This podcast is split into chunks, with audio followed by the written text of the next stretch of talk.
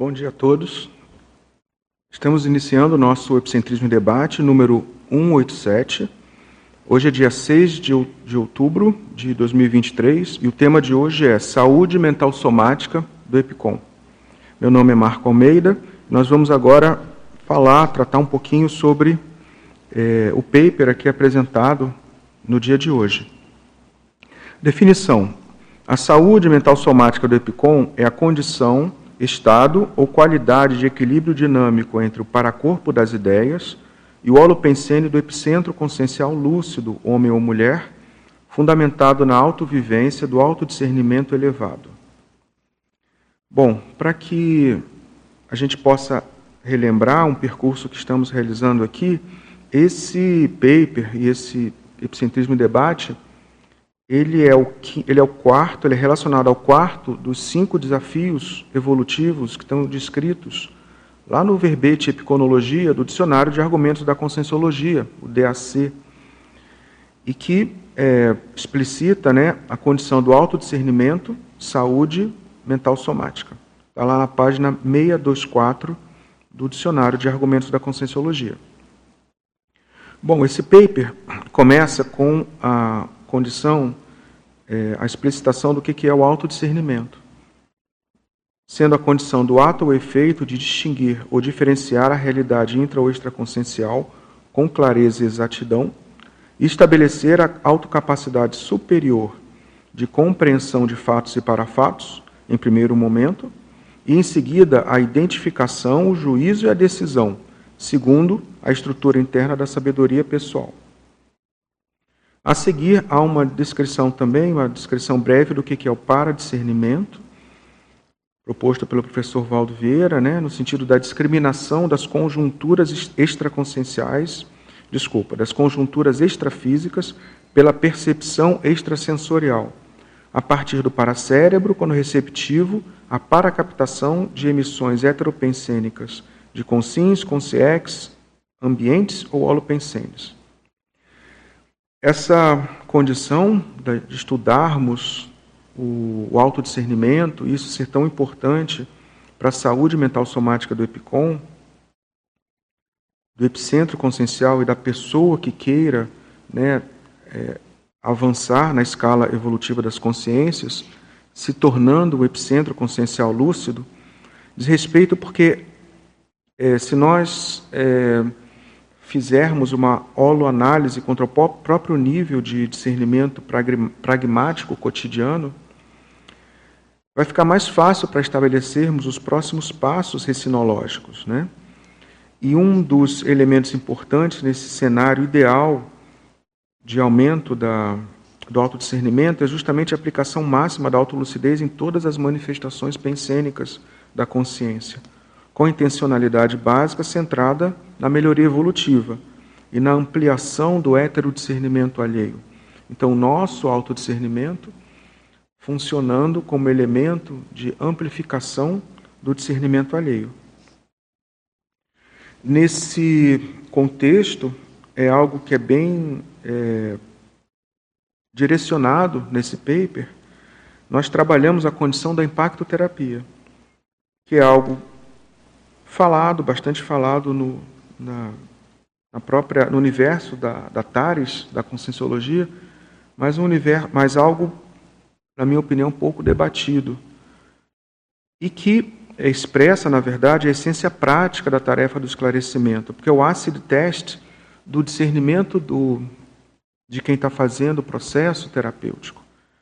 Então, por exemplo, o, a, o desafio né, quanto a aplicar essa natureza paraterapêutica do assistente, sem panos quentes, sem eufemismos deslocados, é a essência básica da impactoterapia.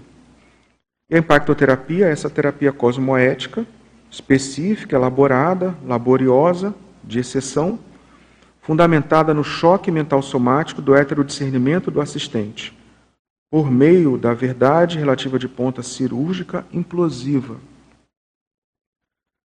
a geração e a sustentação da ambiência estruturada em energias predominantemente pacificadoras e harmônicas promovem o estresse evolutivo homeostatizante ao assistido né, e potencializam a explicitação frutífera edificante. Bom, aqui temos uma, uma enumeração a seguir, né, tá no item pós-fácil, sobre efeitos a posteriori na consciência assistida, né, é, que tem a ver com a relação do binômio verdade e limite, mas efeitos tanto regressivos, quanto neutros, quanto homeostáticos, em relação a esse efeito da impactoterapia. Como exemplos aqui, ó, efeitos regressivos da impactoterapia. Isso podendo ter a ver tanto com o problema do assistido quanto do assistente. A comoção aflitiva, o desassossego emotivo, o branco mental assustado, a traumastenia consciencial, efeitos neutros da impactoterapia, o abalo das convicções, a inquietação ideativa, a surpresa neointerpretativa, a colisão de perspectivas e o tranco moral. Elementos homeostáticos da impactoterapia, que o que se a gente né, pudesse seria o 100% do, do processo, mas nem sempre isso é possível. A provocação didática, o alerta sem receio de ajudar, a remissão emergencial, o impulsionamento evolutivo, a desconstrução providencial e a cirurgia verbal. Bom, no item aqui, refinamento do paper, está o que eu considero assim, o suprassumo do que seria a impactoterapia. Escrito aqui pelo professor Valdo Vieira, é, na página 807, a impacto, no léxico de ortopensatas. Né? A impactoterapia é o máximo da sinceridade, lealdade e honestidade possível na área paraterapêutica. A abstenção da sinceridade é para se evitar fazer o mal a outra pessoa. Nesse caso, é a homem supercosmoética. E aqui uma, uma listagem com 20 itens é, sobre esse processo da impactoterapia trazido, trazidos aqui para a gente poder discutir. Na casuística, é trazido um, uma, uma situação né, vivenciada por mim em 30 de dezembro de 2022, na dinâmica, em que promovemos lá na OIC, desde o dia, é, desde o dia 8 de abril de 2016, nós tivemos a suspensão na, na época da Covid e retomamos a partir de 11 de março de 2022. É, então, diz respeito a uma condição que para mim foi alto impacto terápica por conta da, da experiência que considerada transcendente, em que havia é, uma consciência de padrão singular, magno, e que ela trabalhava com uma equipe de para, equipex de paraconsciencioterapeutas, que inicialmente a percepção foi de é, trabalho nos chakras superiores, trabalhando com as extirpação, extirpações, anulações das fugas oníricas, das esquivas patológicas da autorrealidade, ou seja, trabalhando aquele processo de autorrealismo cosmoético, autorrealismo parapsíquico. É, houve percepção de consciex, é, a seguir houve amplificação do, da parapercepção a partir do trabalho desse, desse padrão de consciex, e a percepção de várias consciex paracomatosas é, numa parte do salão e leitos do tipo para hospitalares que estavam sendo é, é, submetidas a um procedimento de despertamento extrafísico técnico e gradual, segundo o processo da paramedicina. A seguir, o que a gente observou foi em outro quadrante do salão, é, com sexos parapsicóticas, né? ou seja, com, quando se fala parapsicóticas, é uma clivagem da realidade, da para-realidade, dessas consex em relação à percepção da para-realidade. E essas consex estavam sendo trabalhadas também dentro de um processo diligente é, no que diz respeito à maior percepção dessa autorrealidade. Então, ao mesmo tempo que tinha o processo de paracomatose sendo trabalhado, a pessoa saindo daquele processo de redução do nível de consciencialidade né, saindo do processo de embotamento, da paracomatose, existia em outro salão, em outra parte do salão, um bolsão em que havia o processo de é, ressurgimento da autoconsciencialidade, saindo dos processos de desvio da percepção, né, próprios da parapsicose, para o processo da, do, da autoconsciencialidade mais plena. E esse processo, eu tive acesso, tive oportunidade de ter acesso ao, ao prontuário, ou para-prontuário extrafísico. É um tema que, oportunamente, vai ser trazido aqui no Epicentrismo em Debate, a condição do prontuário é, extrafísico pessoal, ou do para-prontuário. É, e se, e se pôde observar que o processo básico dessas consciências que estavam dentro do processo de parapsicose era a traumastenia consciencial extrafísica, ou seja, a dificuldade em lidar com o processo extrafísico em que elas se é, elas produziam para mecanismos de defesa do ego, não entendendo a realidade do entorno. Aqui eu coloco o contexto específico que é, dizia respeito uma coincidência significativa considerada por mim que esse processo ocorreu é, dentro do, do universo da para-aniversariologia dentro do processo do bicentenário de nascimento de uma retropersonalidade que eu estudo, Louis Pasteur. É, essa, se a gente puder observar, essa ocorrência aconteceu em 30 de dezembro de 2022 e o aniversário que está mencionando é 27 de dezembro. Então isso ocorreu nos 200 anos dessa, dessa, dessa condição de para-aniversariologia. E uma condição adicional que eu não comentei aqui é que a escrita desse parágrafo ocorreu no dia 28 de setembro.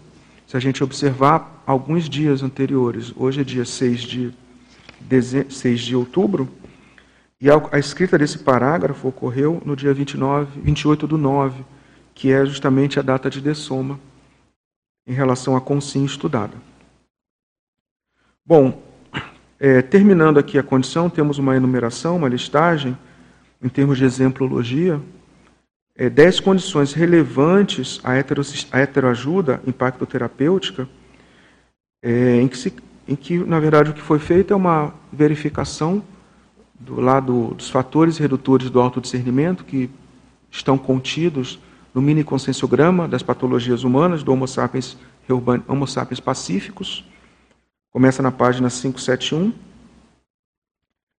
em que foi feito, foi foram escolhidos dez itens, né, dez fatores redutores do autodiscernimento, e a partir dessa listagem é, foi-se colocado dez elementos para serem prevenidos dentro do universo da impacto terapeuticologia. Então, por exemplo, título de exemplo aqui, a, a ansiedade, a profilaxia da inquietação agônica e da impulsividade frente ao ritmo ideal do desassédio, a favor da primazia da racionalidade. Uma condição, por exemplo, que a gente observa muito a condição da, da, da autoconflitividade, da ansiedade, atrapalhando os processos impacto terapêuticológicos. A autocorrupção, a, pro, a, primaz, a profilaxia do supereufemismo imoderado, destacável nas abordagens melífluas e sociosas, a favor da primazia da honestidade. Também é um elemento, descrito aqui, que atrapalha os processos de impacto terapêuticológicos. E, aí, e assim por diante. Nós temos dez itens para posterior aprofundamento, se for o caso de estudarmos aqui. Por fim, a frase enfática diz respeito ao holopensene para impacto terapêuticológico é naturalmente associado à saúde mental somática do epicom lúcido, na contramão das frivolidades obscurantistas da vida humana vulgar, hegemonicamente patológica. E o questionamento, você, leitor ou leitora, cultiva o holopensenitáristico impactoterápico sem omissão deficitária ou forçação de barra anticosmoética? Quais proveitos evolutivos tem Aurido? Pode fazer mais? Finalizando, apenas para ressaltar que esse verbete, esse paper aqui que trazemos, ele acaba tendo um entrelinhamento, algum nível de alguns elementos de interseção com outros é, papers aqui já trazidos pelo epicentrismo no Epicentrismo em Debate. Já tivemos uma série de, de, de papers, de temas é, relacionados à saúde, à saúde do EPICOM, saúde física, saúde energossomática, saúde psicossomática, e um primeiro que são os desafios homeostaticológicos do EPICOM. Sendo que estamos trazendo EPICOM, mas fazemos questão de enfatizar de qualquer pessoa que tem interesse em desenvolver o autoepicentrismo, né? o epicentrismo consciencial. Esse não é um verbete apenas dirigido aos nossos colegas, nossos compassageiros do, do conselho de membros do Conselho de Epicons. Tá? E existe um outro entrelinhamento importante que diz respeito à saúde, não só à saúde, mas à diligência assistencial parapsíquica, foi um verbete, um, foi um paper trazido aqui, e a condição da, iatro, da profilaxia da iatrogenia consciencial. Tá? Só para título de exemplo, né, a profilaxia da iatrogenia consciencial é o conjunto de procedimentos técnicos que dizem respeito, de modo sucinto, com a prevenção, supressão de efeitos colaterais patológicos à saúde holossomática da consciência assistida. A diligência assistencial parapsíquica é o empenho, a autodeterminação e o zelo da consciência sensitiva na execução precisa do papel de assistente multidimensional, a prevenir de modo eficaz o desvio inoportuno ou o abandono deslocado da função desassediadora. Tá? Eu faço questão de mencionar isso porque muitas vezes, ah, você vai falar de impactoterapia, e quando erramos, e quando erramos? Sim, temos que pensar no quando erramos, mas temos que pensar também no desafio de quando se tem uma impactoterapia, aquilo é legítimo, isso precisa ser feito e nós temos dificuldades pessoais a proceder dentro desse processo impacto terapêutico. Tá?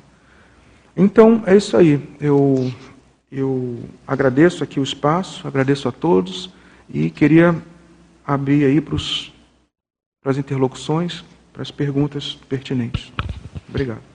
Bom dia, professor Marco. Bom dia, debatedores presentes, teledebatedores. Já estamos com 34 colegas online. E vamos para a pergunta enviada pela Marilux. Ela pergunta na página 1 a respeito do item TARES dentro, é, tem TARES e impactoterapeuticologia. Poderia comentar um pouco? Sim, o, o núcleo né, escolhido para trabalhar a saúde mental somática do, nesse, nesse paper é justamente a, a condição, o efeito, a construção de uma condição impacto terapêutico-lógica da consciência assistente. Por isso que a gente traz aqui no elemento TARES essa condição. Né? Dentro das, de, todas, de várias categorias interassistenciais mentais somáticas, o processo da, de a pessoa construir uma autopensenidade impactoterapêutico-lógica parece ser o S de teste, parece ser o, o fio da navalha, aquela condição desafiadora para o tarefeiro do esclarecimento. Por quê?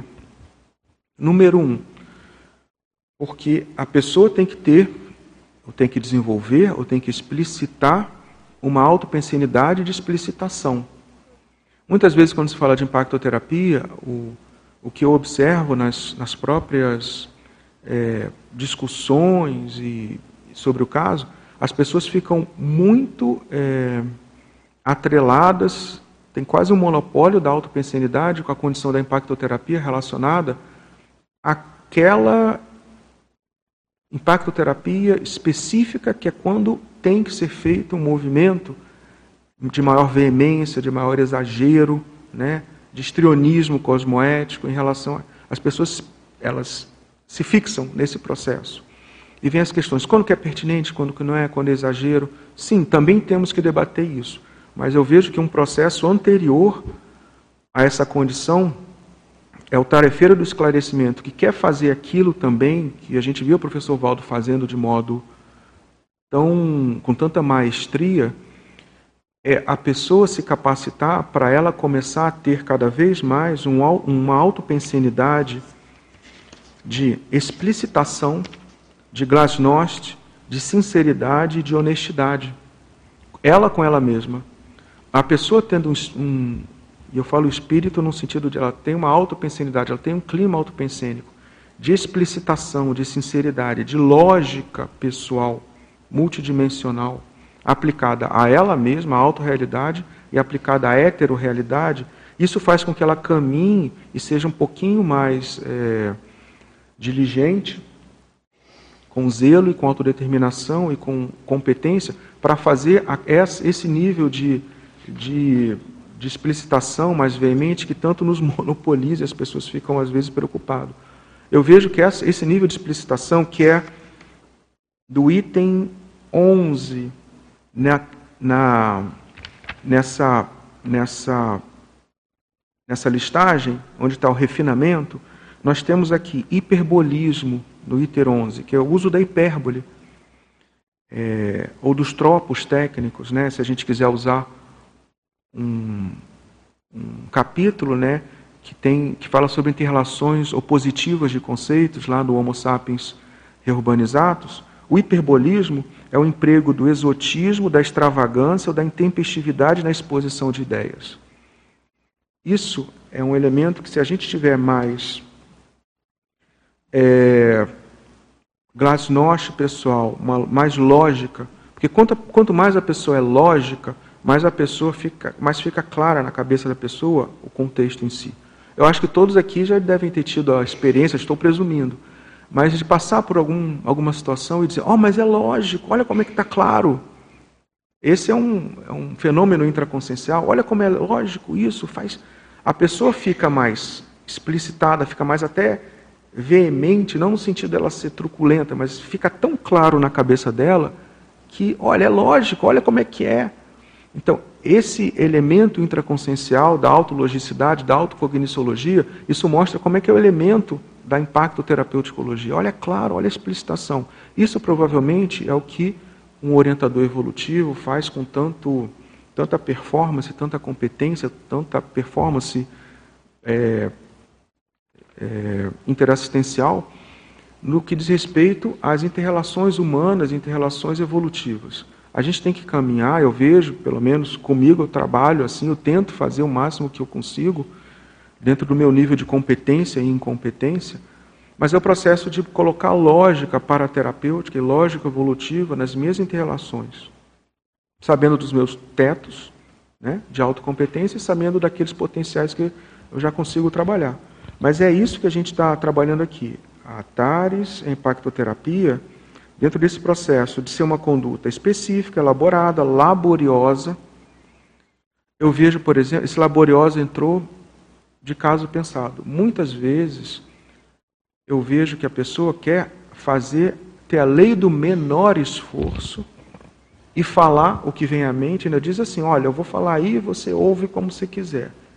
Quando ela, ela tem essa autopensenidade, ela está se retirando do processo diligente de fazer, às vezes, impactoterapias que podem demorar anos.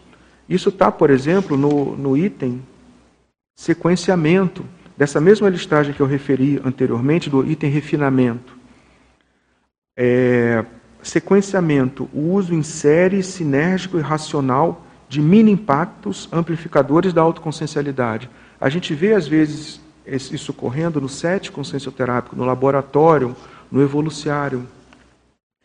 Você precisa fazer, você vê que a pessoa não tem do que se chama de zona proximal, né, em termos de autocognição, a zona proximal do, do evolucente, ele não consegue acessar uma condição que se quer é, explicitar.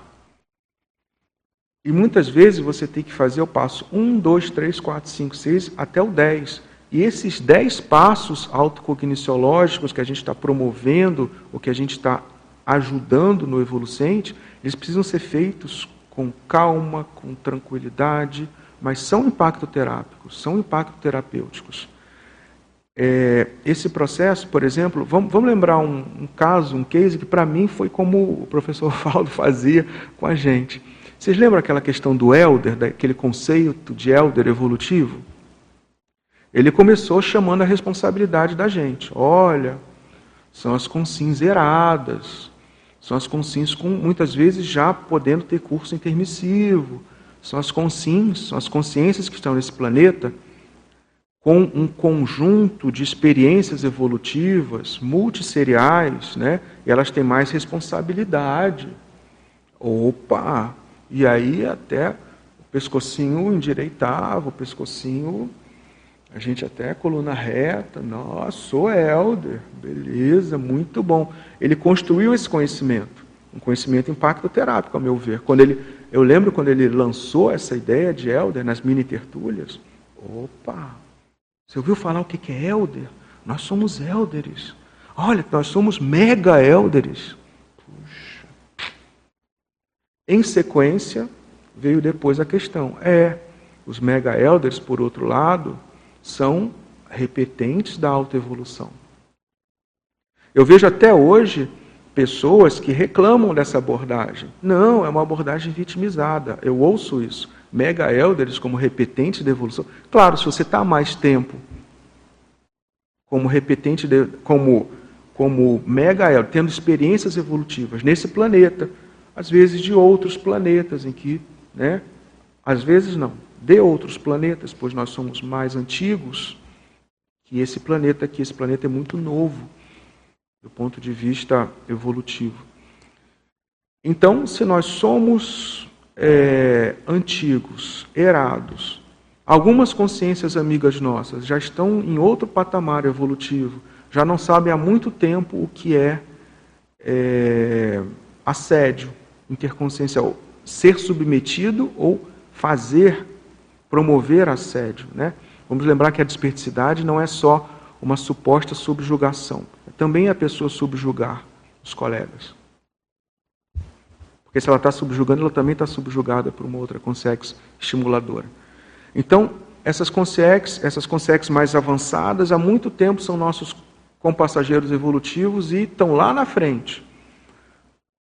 Por conseguinte, o que se, o que se, é, o que se deduz dessa, desse conjunto de ideias é que nós ficamos para trás. Então, nós somos os mega elders, mega atrasados. Isso é impacto terapêutico. Quando foi lançada essa ideia, essa sequência de ideias, ela foi lançada e elas duas foram impacto terapêuticas. Então, quanto mais você começa a aprender sobre o todo das realidades evolutivas e multidimensionais, é natural que haja esse choque. Quanto mais lúcida for a consciência que recebe o choque, menos estupor, menos surpresa e surpreendência no sentido da pessoa ficar: o que está acontecendo aqui?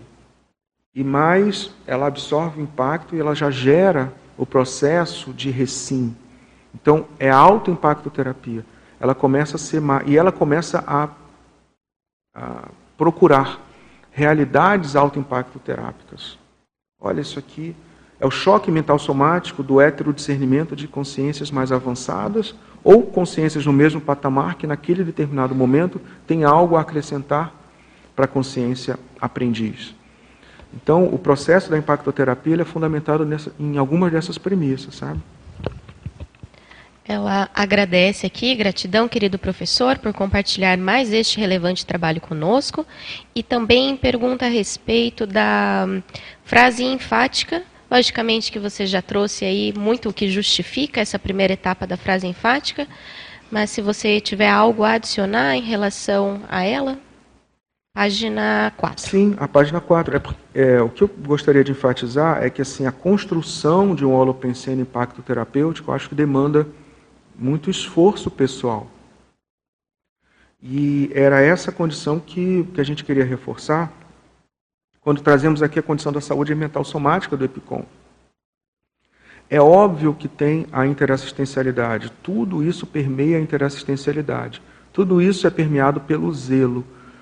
Mas o processo, por exemplo, da saúde mental somática de um indivíduo, de uma consim que quer é, avançar dentro do processo da escala evolutiva, é entender e não rechaçar um holopensene impacto terapêutico natural.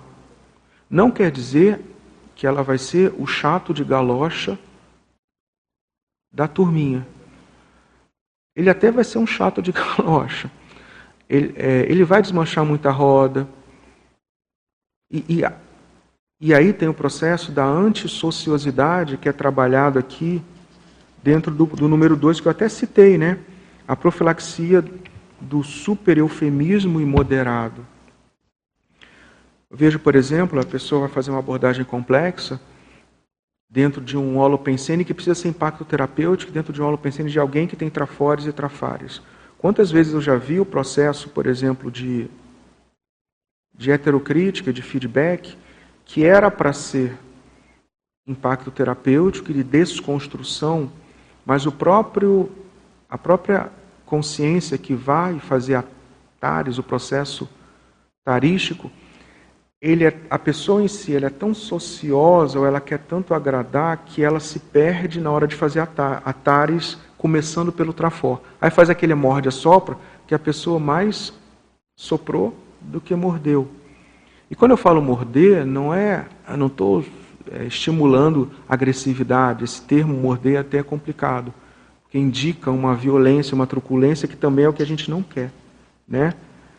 É, porque na truculência a gente tem que fazer a profilaxia da traumatofilia, está aqui no item 10.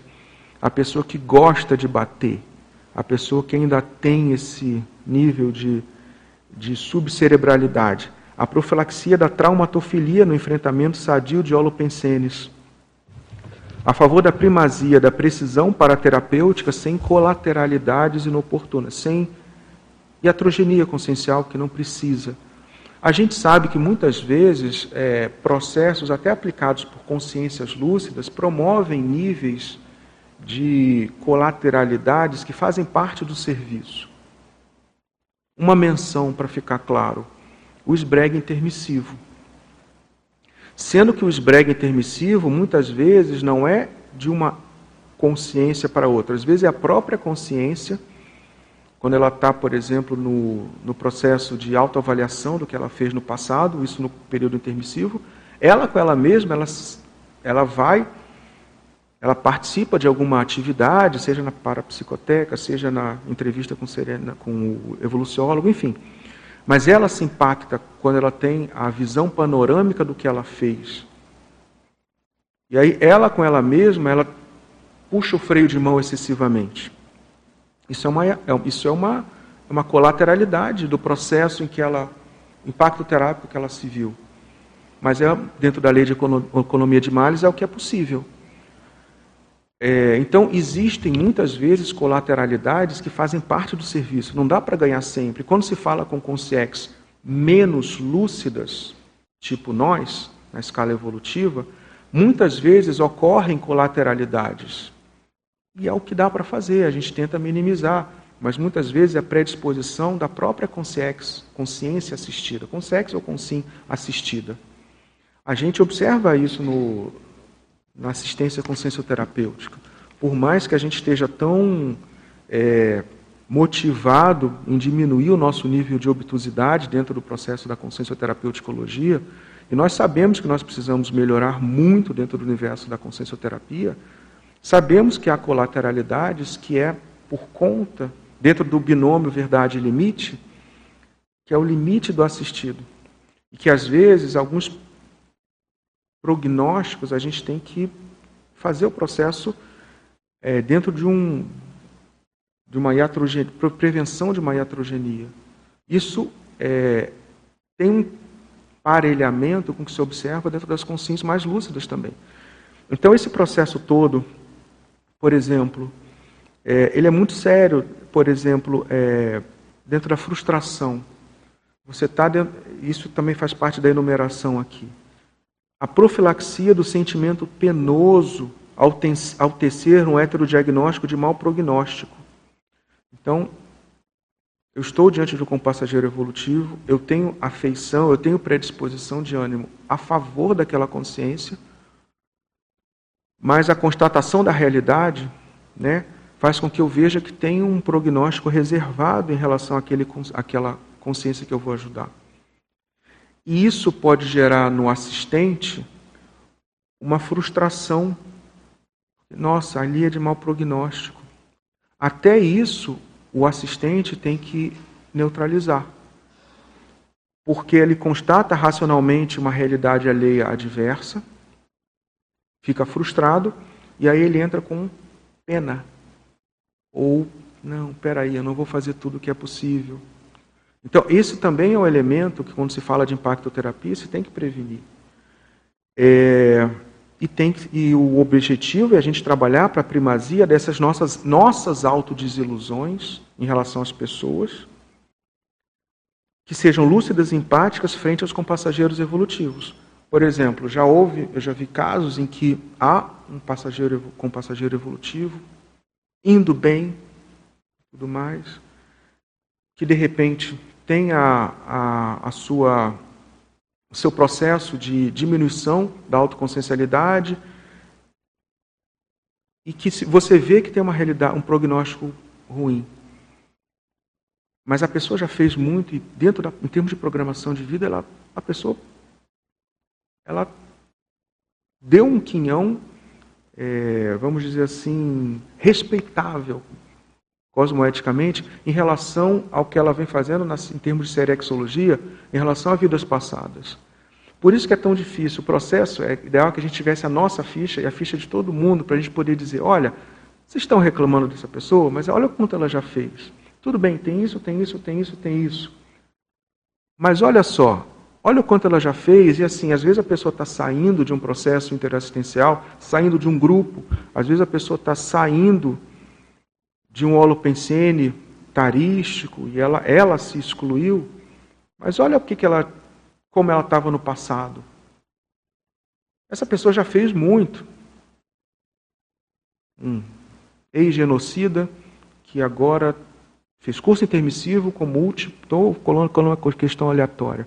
Um ex-genocida que fez curso intermissivo como última chance antes de antes de ser transmigrado, e que fica um tempo fazendo atividade interassistencial com alto nível de competência, sendo até referência entre um grupo, e que de repente, dentro de um processo, a pessoa resolve, escolhe outras questões e faz a mini dissidência de um processo que estava indo bem, mas que chegou no teto. Eu vejo, por exemplo, que a gente precisa aprender a dizer assim: olha, a pessoa está seguindo a vida dela, ela optou por se auto-excluir. Sem pena, sem frustração. Então, assim, é, o processo da impactoterapeuticologia, ele é complexo. Ele precisa uma série de atributos para quem faz o processo da TARES, para quem está se colocando a serviço da TARES. Alguns desses atributos a gente enumerou no item, né, desses dez itens, e alguns outros elementos da, é, característicos da situação em si nós colocamos nos 20, 20 itens, né? Que diz respeito ao refinamento. Tá? Sabe o que eu estive pensando aqui, que você disse que é um processo bem complexo, né? E veio aquela imagem desses filmes que a gente vê no espaço, da nave tendo que acoplar com a estação. Que ambos os lados têm que ter um pleno funcionamento a vapor do, da mecânica, tanto a, a, a a estação tem que fechar, acoplar, então, até que tenha o fluxo da passagem. É. Então, a compreensão, a cognição de ambos os lados, elas têm que estar em uma determinada sincronia para que a, a ideia ela tenha mais conteúdo do que forma em si e que aquilo decante e tenha uma cognição assentada. É, é bem delicado, não é mesmo? É, e é baseado nisso que você falou, na, no conteúdo. Eu vejo que ainda se fala muito e se fica só na forma. Não é para a gente fazer um curso de teatro, para a gente saber fazer. Não é uma questão de teatral, embora se fale muito do histrionismo cosmoético. Mas a questão básica é de conteúdo. É... Você falando, Ananda, me lembrou, por exemplo, do processo que, ao meu ver, foi alto impacto terápico, que o professor Valdo passou quando ele é, reconheceu ou novamente conheceu o incógnito.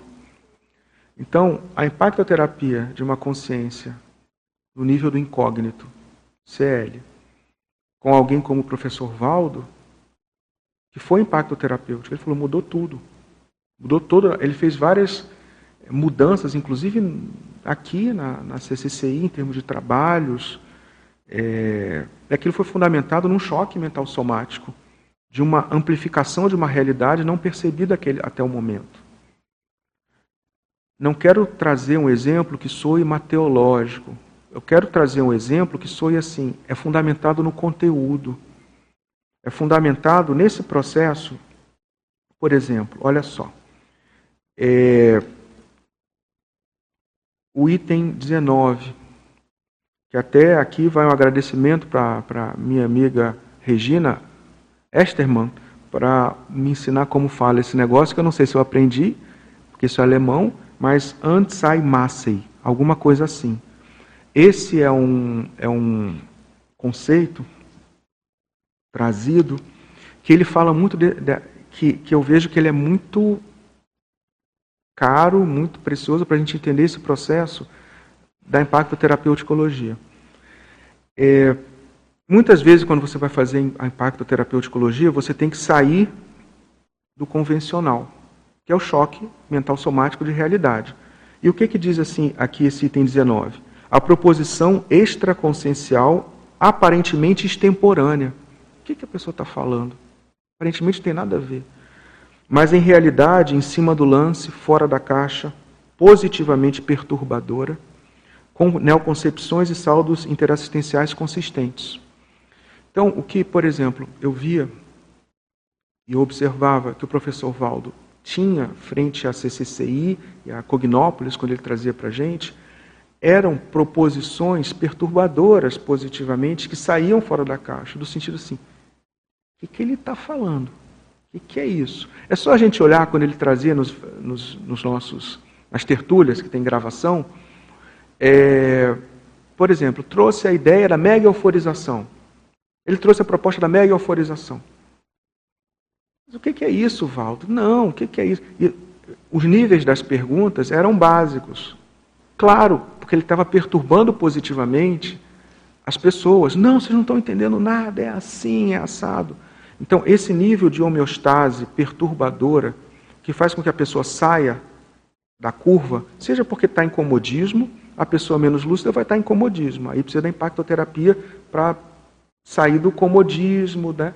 Mas a pessoa não está em comodismo, ela está no teto dela, mas a consciência, é, a consciência assistente já percebe que ela pode fazer mais, ou pode entender um próximo passo. Né? Então, por exemplo, ah, é mega euforização, auto-mega euforização. Mas o que, que, é isso, Valdo? Como é que é? Mas isso aqui, seja, que, mas tem trabalho de energia, para que, que precisa disso? Eram perguntas que eram básicas, mas porque eram as nossas, a nossa média de entendimento daquele momento. E a gente vendo hoje, dez anos depois, sei lá quanto tempo depois, puxa, claro, a gente estava na nossa zona é, de entendimento, né? nosso nível médio de cognição. Então, o que a gente observa é que as pessoas que têm essa, esse processo do Anzai-Massey, elas perturbam positivamente o, o, consenso, elas são extraconsensuais, elas perturbam, elas abalam o consenso. O que, que eu vejo, por exemplo, que a Consim vulgar, tentando fazer essa questão de sair do consenso médio, ela faz? Ela não vai para supra consciencialidade, ela vai para a inframediocridade. E às vezes ela consegue ter, ela, ela começa a ter, ela quer chocar, ela quer perturbar, abalar, mas ela passa a ser inframedíocre. Existe um termo, ela, ela passa a ser ubuesca. Ubuesca é a partir é, é, é um termo que é, é, a partir de uma de um, perso um personagem da da comédia, da comédia clássica francesa, se não me engano do século XVII, que era o rei Ubu, que era uma pessoa, personalidade grotesca, com muito poder, então ela podia fazer o que ela queria, mas ela era grotesca, era o poder grotesco. Então esse termo ubuesco é quando a pessoa é, ela, ela quer ser, ela quer abalar as estruturas, entendeu? E ela passa a ser medíocre. Isso na história humana, isso é repetido. Isso parece ser uma tendência subcerebral das consciências que querem chocar por chocar. Então, por exemplo, é muito importante a pessoa, quando quiser é, abalar as estruturas, ela quiser ser extraconsensual, que ela seja extraconsensual homeostatizante, e não extraconsensual patologizante da média do grupo. Né? Então, isso é uma coisa muito importante em termos porque a impactoterapia, em termos de grupo ou em termos daquela consciência, porque pode fazer impactoterapia grupal, impactoterapia é, de uma consciência.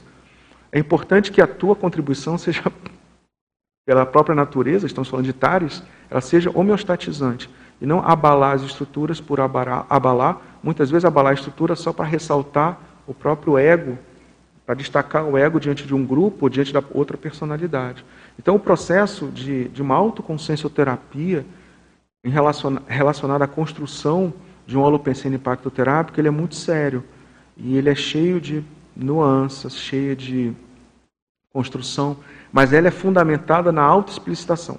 Eu tenho um holopensene mais ou menos é, explícito, é, mais ou menos sincero, leal ao processo tarístico com a outra pessoa. Tá? Muito bom. Aqui o teledebatedor Eduardo Dória, ele diz: Bom dia de Curitiba, professor Marco, com agradecimento pela ampliação do estudo da homeostase mental somática, visando sempre a nossa melhor atuação interassistencial.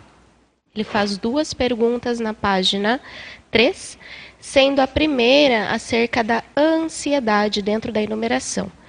É, ele traz algumas questões. Quais as suas dicas para a profilaxia da autoinquietação agônica e da impulsividade nos tempos atuais que nos levam a termos momentos de ansiedade em meio a tantas demandas e pressões intra e extrafísicas? Como manter a mente tranquila em meio às turbulências diárias? Tá, essa ansiedade aqui específica, Eduardo, ela é fundamentada, ela é direcionada, melhor dizendo, para a condição da impactoterapeuticologia, tá? Então, por exemplo, o que é, é, colocando um pouco da sua pergunta, assim, eu acho que a primeira condição é essa ansiedade, essa autoinquietação agônica dentro de um holopensene mais impacto terápico, vai ser importante que a pessoa no dia a dia cultive uma racionalidade, essa primazia da racionalidade no dia a dia dela. Isso que ele perguntou, o cultivo da racionalidade. Em momentos impacto-terapêuticos, o que, que vai ser importante fazer? É, a pessoa está sempre tendo uma sondagem intraconsciencial sobre como ela está no processo impacto-terapêutico. Por exemplo, eu já vi é, situações de necessidades de impactoterapia que acabam sendo ou abortadas ou diminuídas na sua efetividade para a terapêutica, porque o assistente ficou ansioso. E não estou dizendo que isso é fácil, tá? Isso a gente consegue com o trabalho do anti-ansiosismo, do, do trabalho a favor do serenismo, a, a, favor da eutimia, a favor de tudo isso que a gente comenta, que é o trabalho da, da autopacificação, psicossomática, inclusive, predominando a racionalidade. Mas, por exemplo, eu já vi processos de, de impactoterapia que acabam sendo abortados porque o elemento é, desassediador quer fazer rápido e logo. Então, eu vou fazer de qualquer jeito. E muitas vezes isso precisa do timing, aí precisa do, do, do kairos, que é, uma, uma, é um conceito da, helênico, né, da Grécia Antiga, que diz respeito da abordagem segundo o tempo azado, o momento propício, o ambiente conveniente, o ritmo certo de interlocução. A pessoa ter esse kairos, e dentro desse kairos existe um, um elemento que às vezes a gente comenta também dentro do processo de desassédio, que a gente que eu gosto de repetir, que é um negócio chamado paciência. As pessoas muitas vezes falam: "Ah, paciência não é um bom termo", mas eu gosto de uma acepção da paciência que diz respeito da sua capacidade de tolerar situações adversas e incômodas. Essa, essa acepção da paciência eu acho muito útil para o desassediador. Muitas vezes no processo da, da ansiedade, vou resolver logo. Por isso que eu estou querendo demonstrar essa coisa. Nem sempre impactoterapia é necessariamente esse negócio é, exótico ou, ou hiperbólico. Não, existem impactoterapias que precisam da racionalidade da desconstrução e do choque mental somático sobre o assistido e que precisa, não é uma coisa, é, sabe, é, que a pessoa precisa ter fogos de artifício. Muito pelo contrário, muitas vezes o processo ele é, né, muitas vezes o processo é como no item é, como no item. Deixa eu ver aqui. 7, que eu acho que a Ananda até relevou, relevou assim, colocou luz sobre a questão do conteudismo, né? Que é a ideia sutil quanto à forma e intensa quanto ao conteúdo, enunciada suavemente. Então a pessoa, a, a, a, forma de enunciar, se é suavemente, se é com mais estrionismo, se é com mais veemência, isso é o isso é 1% do processo. O processo ele é mais alto é, autoconsciencioterapêutico, do ponto de vista da pessoa estar tá se monitorando em relação a esse processo tarístico que ela está fazendo. Agora, acerca do item 3, autoinsegurança, ainda na página 3. Ele faz umas, ah, uma questão: de que forma podemos melhorar a falta de confiança irracional quanto à nossa própria capacidade desassediadora, que já temos ainda caminho da desperdicidade? é, dando o primeiro passo, porque a base da autossegurança, segundo, a autossegurança evolutiva, da autoconfiança evolutiva. O professor Valdo coloca, inclusive nos, nos, no léxico de ortopensata, se você der um find sobre autoconfiança, as várias pensatas formam quase que uma fórmula de como fazer o processo da autoconfiança evolutiva. E ela é fundamentada no autoconhecimento. Esse autoconhecimento é fundamentado nas experiências anteriores que você tem. Então você começa a dar o primeiro passo nos desassédios. Olha, isso aqui eu consigo. Olha, esse elemento aqui agora tem esse outro desassédio que ele é um pouquinho mais avançado. Se ele é um pouquinho mais avançado, eu vou precisar disso aqui. Opa, mas isso aqui eu já fiz naquele outro elemento ali. Eu já tenho. Então eu posso é, aplicar esse conhecimento evolutivo aqui nesse outro processo. Então, é assim que se faz o processo da autoconfiança, se, se constrói a partir da autoconfiança, com os experimentos evolutivos. Até porque tem um elemento aqui que é importante mencionar na auto-insegurança.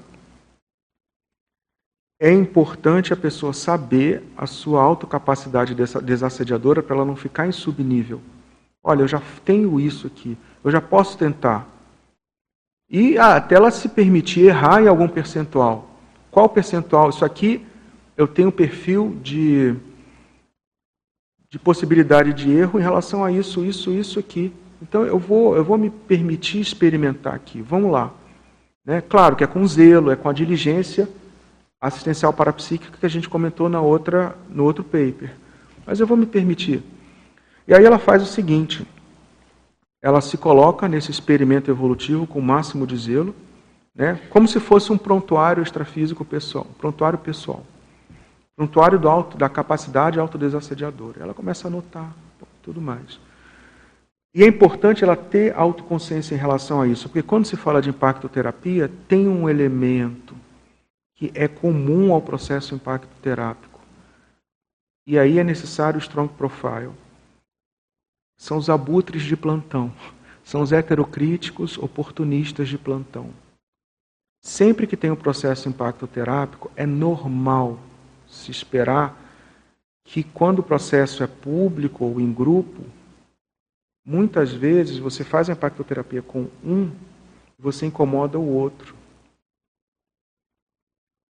Ah, aquela pessoa ali, e o marco assim, assim, assado. Às vezes você faz um, você faz 99%, tem 1% de questão, e aí tem os heterocríticos que são anti-glasnost, são anti-explicitação, são anti-tares e vão na jugular. Então, assim, até esse. Por isso que eu acho que a impactoterapia é interessante, porque as pessoas. Impactoterapia é nesse holopensene impactoterápico. Não é você passar o chato e não ter convivência harmônica, isso não é legal. Isso só indica uma carência pessoal. Mas o processo de você saber lidar com o assistido que está sob impactoterapia e as pessoas de plantão que não estão afim de uma construção de um ambiente de explicitação. E você conviver com essas pessoas, fazendo muitas vezes impactoterapias subsequentes. Entendeu? Isso é importante para todos. Porque, por exemplo, às vezes você está no processo do sequenciamento impacto terapêutico, você está visando é, uma situação ali. Por exemplo, com uma consciência líder que está precisando de um, de um esclarecimento fraterno. E ela, isso é sequencial. Um, dois, três, quatro, cinco etapas. No meio do processo, as consciências títeres, as consciências satélites, já se jogam no meio do processo para tentar nebular aquele caminho. Isso é absolutamente comum e absolutamente esperado, faz parte do desassédio. Muitas vezes você tem que parar um pouquinho e dar atenção, uma atenção necessária e técnica àquela consciência que está defendendo o processo patológico lá naquele outro elemento. E assim, você ter tranquilidade em relação a isso. E você não ter patopensionização. Às vezes precisa de um, de um processo explícito em relação àquela consciência que está atrás. É por isso que a gente viu muitas vezes o professor Valdo. Por que ele fez isso com aquela pessoa? Sim, porque ele estava visando o, o, item 100 do desassédio. Aí a pessoa títere, satélite daquele processo patológico, ela está defendendo, e naquela etapa 3 ou 4, ela já está defendendo o processo da antiglasnost. Ela precisa ser atendida. Então, assim, esse processo de lidar com os heterocríticos, isso faz parte do processo. E como a gente não vai é, lidar com fraternismo sem eufemismo, com essas consciências, é, se a gente não calça todo, todo o processo impacto terapêutico isso faz parte. Sabe o que eu estava pensando a respeito do, do tema aqui, né? Saúde mental somática do EPICOM. E a gente acabou até agora aí falando a respeito da TARES. Me corrija se eu estou errada. Seria essa tarefa do esclarecimento, essa assistência, a TARES, ela é um produto, ela é um fruto da, da, a, desse assistente que já tem essa saúde mental somática mais acurada? Não, eu acho que a TARES, e a TARES tem de vários níveis, né, Ananda? A, a TARES ela, ela, é a base do processo do, dos cursos intermissivos que nós estamos tentando reproduzir aqui. É, esse ambiente de TARES, né? esse ambiente de esclarecimento. Só que o ambiente de esclarecimento é para os outros, é extraconsciencial, mas também é intraconsciencial. O que, que a gente aprende com o cosmos? Centrífugo e centrípeto. Então, assim, é, dentro do processo da, da TARES, na verdade, você tem, dentro do processo do uso do autodiscernimento, né, em relação aos colegas, lembrando, o autodiscernimento é a unidade de medida, o autodiscernimento avançado é a unidade de medida, é a explicitação da saúde mental somática. Né? Foi isso que o, o paper está trazendo, fundamentado naquela assertiva lá do professor Valdo, que está no dicionário. Existem condições que são, que são, é, são desafiadoras. Eu estou até trazendo aqui, você está me lembrando, Profilaxia da iatrogenia consciencial. Esse é aquele verbete prévio defendido. Tem quatro itens: a cosmoética destrutiva, que é a desconstrução do patológico sem deixar pedra sobre pedra. É o processo de desconstrução. Tem uma condição anticosmoética e a cosmoética começa a desconstruir. Tem a escarificação consciencial, que era uma técnica que o professor Valdo usava. Ele lembrar, provavelmente ele, ele lembrou de quando ele era médico, que ele via lá o processo, às vezes vem alguém com uma ferida. Uma ferida que você já via que estava feia do ponto de vista médico, né, infectada. Então, para você limpar e para até você entender tudo o que está acontecendo, explicitar, você precisava esfregar, escovar, até o negócio ficava até maior, né? E era a escarificar. Existe um processo análogo a esse processo médico ou medicinológico, dentro da condição consciencial, que é a exposição límpida e até dolorosa da realidade. A escarificação. A, a impactoterapia lida com muita escarificação. Tem a impactoterapia propriamente dita, que é o choque terapêutico realizar, realístico anti-inércia evolutiva. A impactoterapia clássica, e aí é bom lembrar, dentro do.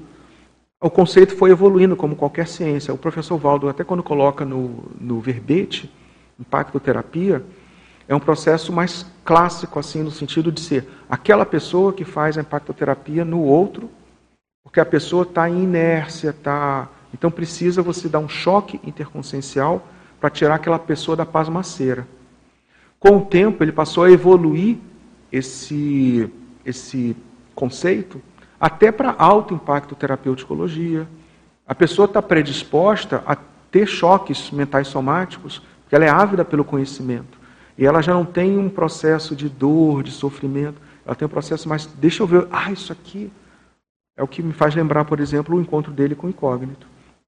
Então, nesses três itens, quatro, nesses itens que eu estou colocando, tem quatro elementos: a cosmoética destrutiva, a escarificação consciencial, a impacto-terapia e a TARES, que é o esclarecimento racional, muitas vezes antipático. Eu acho que o processo da TARES é o processo que está permeando todo, toda, toda a nossa assistência. Claro, às vezes precisa de uma TACOM, um percentual de TACOM para né, você melhor é, fundamentar a assistência dentro das necessidades do assistido, mas a consciência mais lúcida, ela tem um holopensene, é de impacto terapia, assim, a necessidade dela. O processo de, de TACOM ou de eufemismo ou de. Né, isso precisa, diante da necessidade do assistido. Por exemplo, tem um item, Ananda, que dentro dessa, dessa enumeração da, do refinamento, tem um item que é a civilidade, o item 6. É, muitas vezes, do, diante do processo impacto terapêutico, eu já vi, por exemplo, impacto terapias, em que você faz um conteúdo que é causa choque mental somático para o assistido, e ele fica com aquela cara, por que, que ele está falando isso para mim? Pô, mas ele era gente boa. A pessoa fica surpresa pela, pela forma como está sendo feita. Uma estratégia terapêutica é você explicitar a tua civilidade e o teu respeito consciencial. Isso é uma estratégia terapêutica para aquela pessoa que está ouvindo. Olha, não é eufemismo, não é panos quentes, não é nada é, inautêntico. Mas às vezes, no conteúdo impacto-terápico, você explicitar o uso técnico da explicitação do respeito interconsciencial durante todo o percurso tarístico pelo interlocutor. Isso é uma técnica que você pode fazer. Não é panos quentes, não é tacom. É para reforçar o vínculo e você, olha, isso aqui. Aquele socioso, na hora que vai fazer isso, ele se perde, né? Ele vai fazer negócio, mas não, mas você. Peraí, mas o processo não era para elogiar o assistido. Era para explicitar que existe um vínculo e que a gente está. Isso é bom, positivo. Por isso que a impactoterapia ela é tão. Ela é refinada. E quanto mais nós formos com a gente mesmo, alto impacto terápicos, mais explicitação e mais é, diligentes no sentido de comprometimento de não fazer mal a outra pessoa, nós não queremos fazer mal à pessoa. E nós temos muita explicitação, muito holopensene de explicitação, mas sem fazer mal.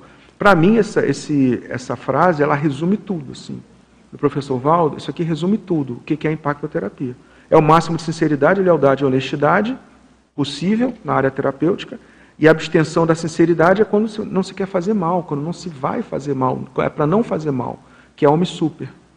Mas isso, que é tão bem resumido em três linhas, em duas linhas, isso aqui é, é, é isso precisa de mais conversa, interlocução entre pares aqui, para que a gente aprenda um pouco mais.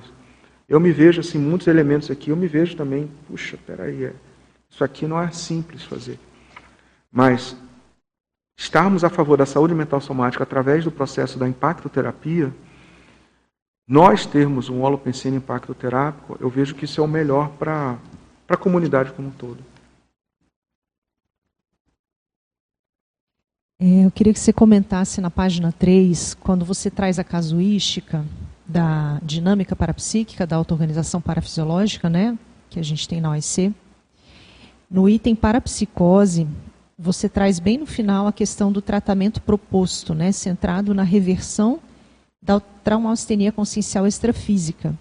Eu queria que você comentasse um pouco do que, que você percebeu de como estava sendo esse tratamento da traumastenia consciencial, ou como pode ser feito isso, né? Como é que a gente pode aprender a lidar melhor com isso? Tá, só para lembrar, traumastenia consciencial é um verbete de respeito.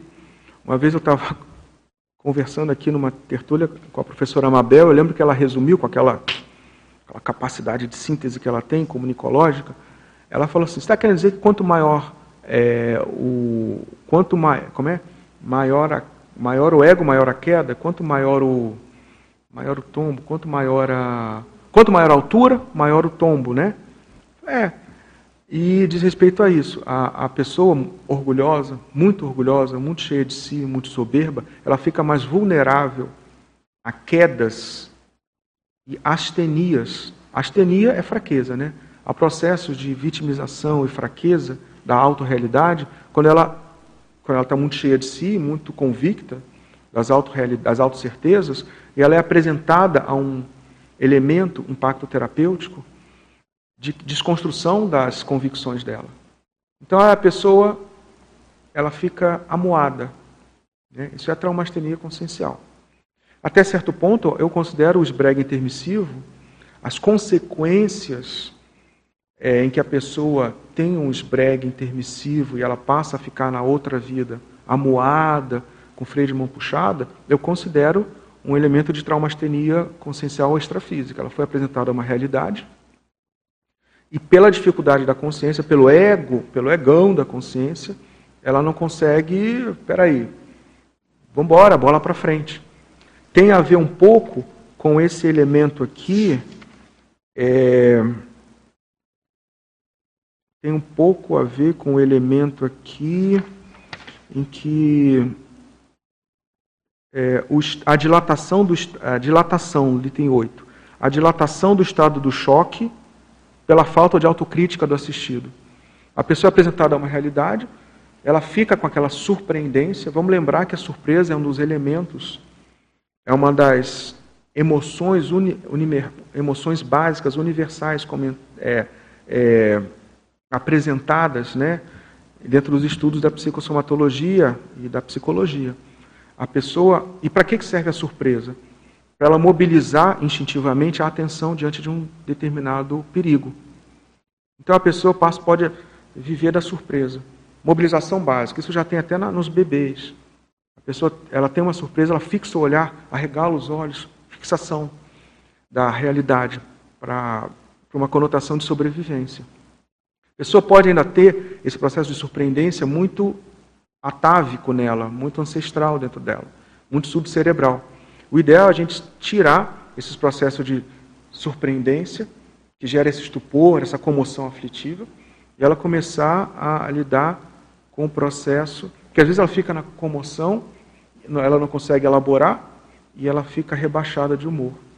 Aí ela se vitimiza, e aí há, há o processo tanto de consciência quanto consciência e interdimensionais. A pessoa pode ter uma traumastenia consciencial interdimensional, que é isso que a gente está falando. Ela tem isso no extrafísico, aí vem para o intrafísico com freio de mão puxada, que ela não sabe o que, que é. Falta racionalidade, falta autocrítica. E a primeira condição é ela aprender sobre a autoconfiança, a recuperação da autoconfiança que a gente comentou lá. Peraí, isso aqui eu faço bem. Isso aqui eu vou assistir os outros. Vou parar de tirar esse meu freio de mão. Nesse caso das consciex, né, que elas estavam sob traumastenia, o choque foi tão grande diante daquela realidade que elas não ficaram só em mecanismos de defesa do ego extrafísicos, de vitimização. Elas clivaram com a realidade. Então elas começaram a criar realidades paralelas. Como se fosse um super mecanismo de defesa do ego extrafísico. Então, são consciências parapsicóticas que aí estavam, por exemplo, é, eu lembro de uma, por exemplo, que era, do, era época, da época do feudalismo. Que é, peraí, então eu não sou o centro do universo, eu não sou. Um, aquele meu feudo não era. E ela estava sendo candidata para curso intermissivo. A ideia era colocá-la em longo prazo num curso intermissivo. Entendeu? E, então, esse processo da pessoa reverter a traumastenia é, traumastenia consciencial, nesse caso, extrafísica, mas pode até vir a ser interdimensional se ela carrega esse elemento. Era a base do que a gente conversou aqui da parapsicose. Tá? Mas é, é, que era um negócio meio por atacado, assim. É, era um processo de, de, de acessar aqui, aqui, aqui assim, aqui assim. E tinham consciências que eram feudais. Acho que ele tem ali. Bom dia, muito bom tema, parabéns aí por trazer para a gente. Eu queria saber como você vê a relação do para-discernimento com o item 20 do refinamento, que é o vexame. O vexame. A performance projetiva inframedíocre vexatória. Né? Isso fala a favor da, daquelas condições, é, diz respeito, faz menção àquela condição da, da projeção vexaminosa. Né? Vamos lembrar uma coisa: muitas das nossas falhas de discernimento no intrafísico demonstram o nosso modo de funcionar. E mesmo sem a gente estar sob influência do corpo biológico, sem tanta influência do corpo biológico, e ainda com influência do energossoma, mas no extrafísico, quando tem no paracérebro o processo, a gente pode carregar os nossos apriorismos. Existe uma tríade né, trazida pelo professor Valdo em termos de, de condição da, das realidades que acabam mudando. Né? uma das, a última realidade a mudar é o nosso paracérebro mesmo, porque é o suprassumo de quem nós somos, é a essência de quem nós somos. Mas o nosso, a, nossos apriorismos e os nossos temperamentos também são as outras, né, antepenúltima e, e última realidade, antepenúltima e penúltima realidade a serem mudadas na nossa essência. Então, os nossos apriorismos, em termos de discernimento, ou de falta de discernimento, os apriorismos patológicos, eles são levados também e são manifestos da mesma forma é, no extrafísico, é, em termos de apreensão de realidades. Essa condição que eu acabei de comentar, dessas consciências parapsicóticas, era a falta de paradiscernimento. Né? Elas estavam é, prioritariamente, algumas não tinham passado pela segunda decisão dentro do que eu observei, outras já tinham, mas aquele negócio assim meio, né, mais ou menos, é, porque existem níveis, né, de sanidade na segunda dessoma, né? Não é tudo igual. Mas o paradiscernimento ainda estava prejudicado. Tá? Então tem tudo a ver isso que você comentou. A projeção é, vexaminosa da consim, a a captação da para-realidade da consciex parapsicótica e o nosso processo em relação a esses dois. Né? Quantas vezes a gente se manifesta parapsicótico, vamos dizer assim, né? e atento a alguma realidade? Por exemplo, quando você está projetado, existe muita influência da qualidade do teu sono biológico.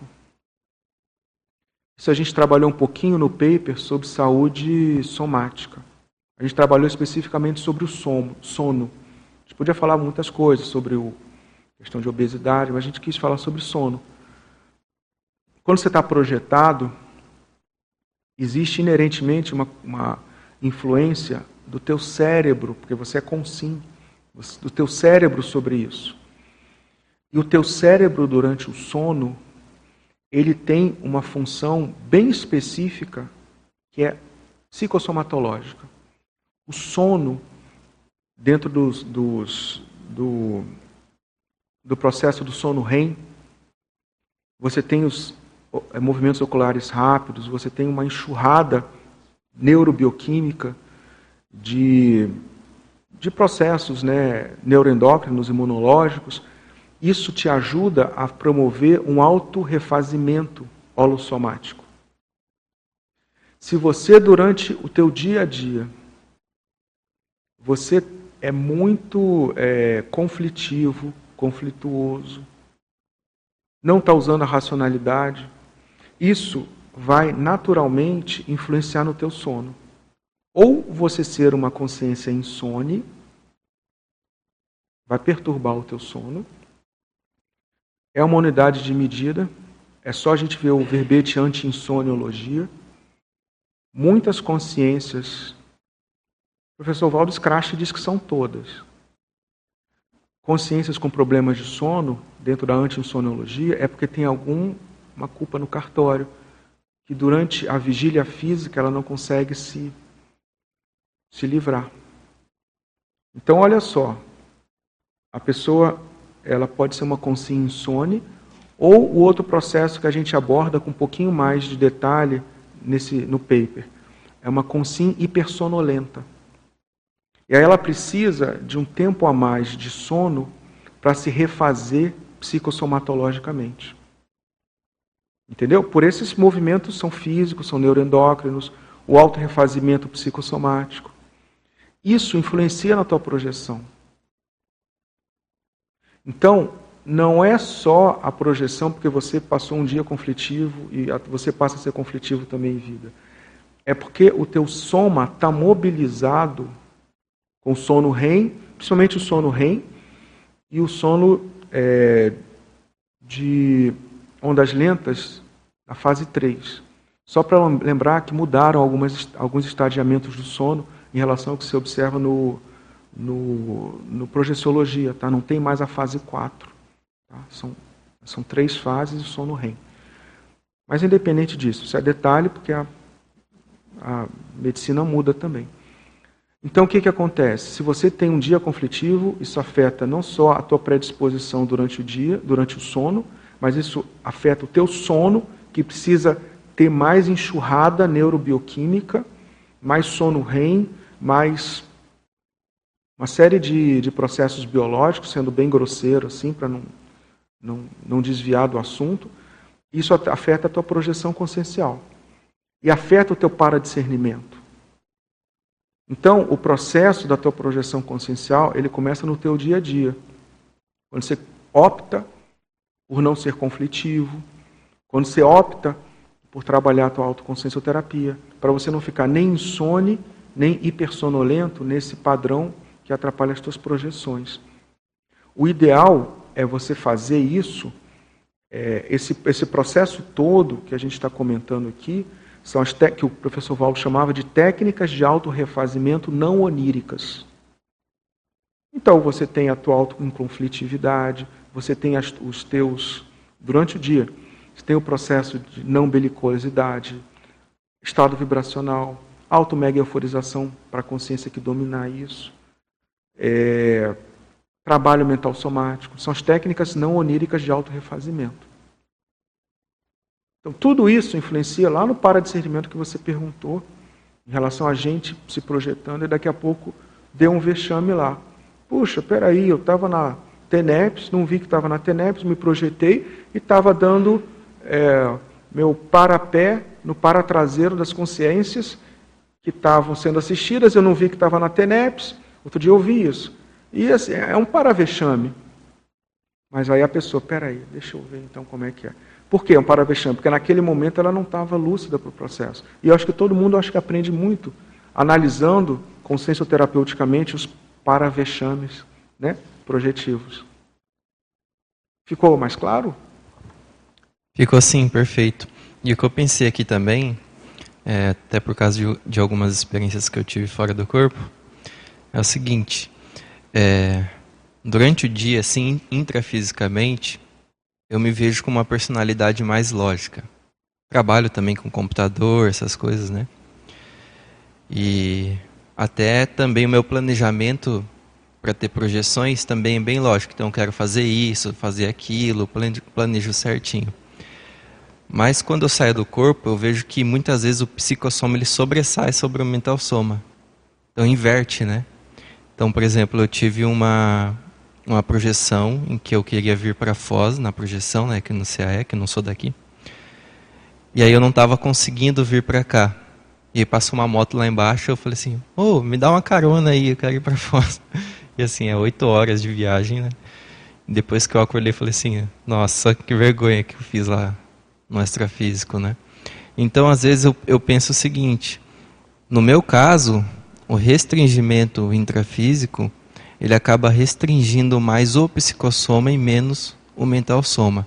E aí quando eu me vejo projetado, parece que essa função inverte, né?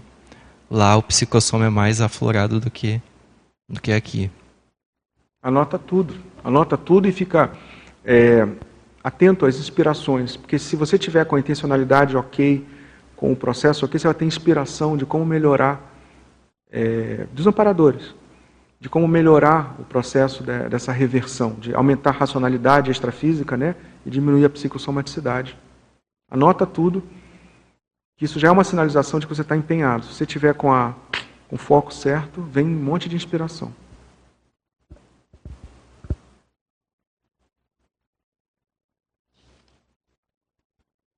Marco, parabéns pelo paper. Antes eu queria o número do paper da proflexia e da iatrogenia que tu falaste. Eu ia anotar aqui, eu não tenho aqui com você. Ah, tu não tem? Não, tranquilo, depois eu tá, procuro. mas depois eu te passo, tá? Tá. Tá bom? Bom, é, no, nos redutores de discernimento, aí tu colocou entre os 100, tu escolheu aí seis, 10, né? E me chamou a atenção os seis, a, das, a desafeição. Eu estava me, me perguntando, né? É, desafeição, indiferença, interdependência, né? Eu queria que tu aprofundasse, não, é, não só antes da execução né, da, da impacto terapia, mas depois, como, é, como, como acontece ou pode acontecer isso? Queria que tu aprofundasse. Tá. Então, assim, é, existe um antes. O antes é trabalhar as próprias desafeições. Né? A gente trabalhou isso também no, no, no item, no, no, no paper sobre saúde psicossomática. Né? É, a questão da desafeição é um elemento para ser extirpado, é para ser um, um objetivo autoconsciencioterápico, ao meu ver, autopesquisístico, autoconsciencioterápico, auto-holoanalítico, de, todo, de toda a consciência intermissivista. Existem algumas nuances em relação à desafeição. A primeira coisa é que eu vejo muito preconceito com esse termo. A turma, afeição, né? Isso, ah, a pessoa confunde com tacom. Então, o primeiro movimento é a pessoa trabalhar com todos os itens de desafeição. Uma coisa que eu gostaria de chamar a atenção, porque nós somos naturalmente muito pesquisísticos, né? Pelo menos a gente vive num holopensene pesquisístico, dentro da CCCI, o que é muito bom. E um fator que pode gerar é, um auto-engano em relação a supostas curas e que não se observam, auto-engano da pseudocura, é quando a pessoa vê que algum nível de desafeição ela está. A pessoa supõe que alguma desafeição está controlada ou curada, e na verdade a pessoa só atingiu um nível, um teto de cura. Existem desafeições, e aí quando a gente fala de desafeição, a gente sempre lembra das emoções básicas lá. Pelo menos eu me remeto, a forma de eu abordar esse processo é nas emoções básicas, porque fica uma coisa mais fácil assim. Mas existem elementos desafetivos que não são aquelas tonalidades óbvias de, de desafeição.